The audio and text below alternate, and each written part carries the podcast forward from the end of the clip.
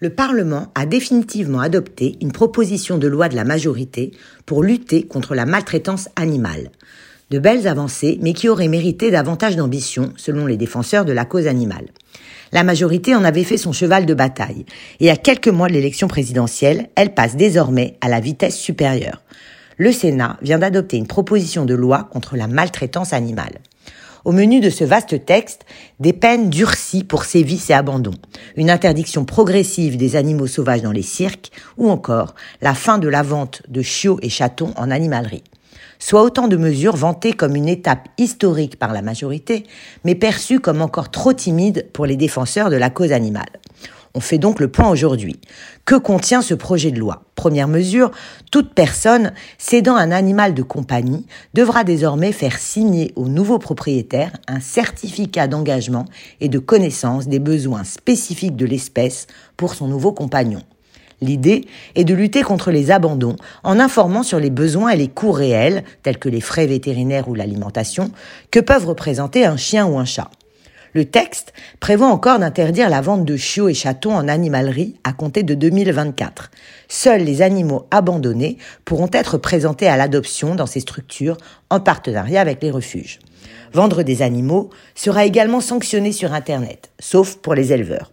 Autre mesure de taille, les sanctions pour maltraitance seront renforcées. Tuer volontairement un animal de compagnie sera un délit et non plus une simple contravention. Ces actes pourront entraîner jusqu'à 5 ans d'emprisonnement et 75 000 euros d'amende. Les personnes condamnées pour maltraitance devront, en outre, suivre un stage de sensibilisation.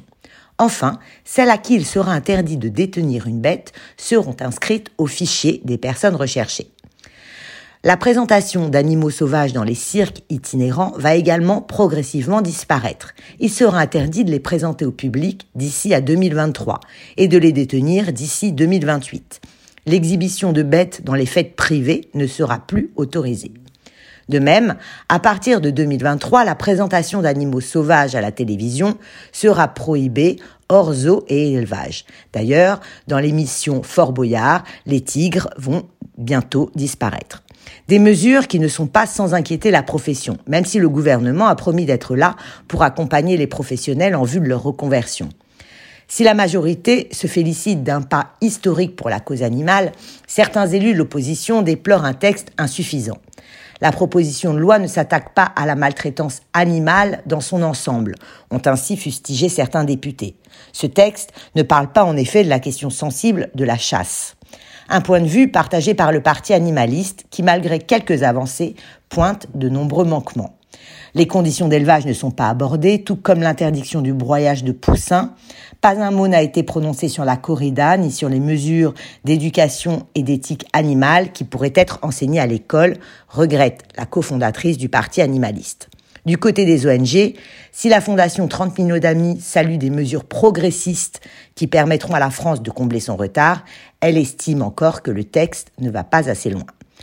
En France, un foyer sur deux possède au moins un animal de compagnie.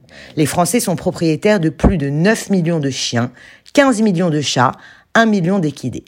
Mais ils resteraient, hélas, les champions européens de l'abandon. Chaque année, quelques 100 000 animaux se retrouvent sans propriétaire, estime 30 millions d'amis.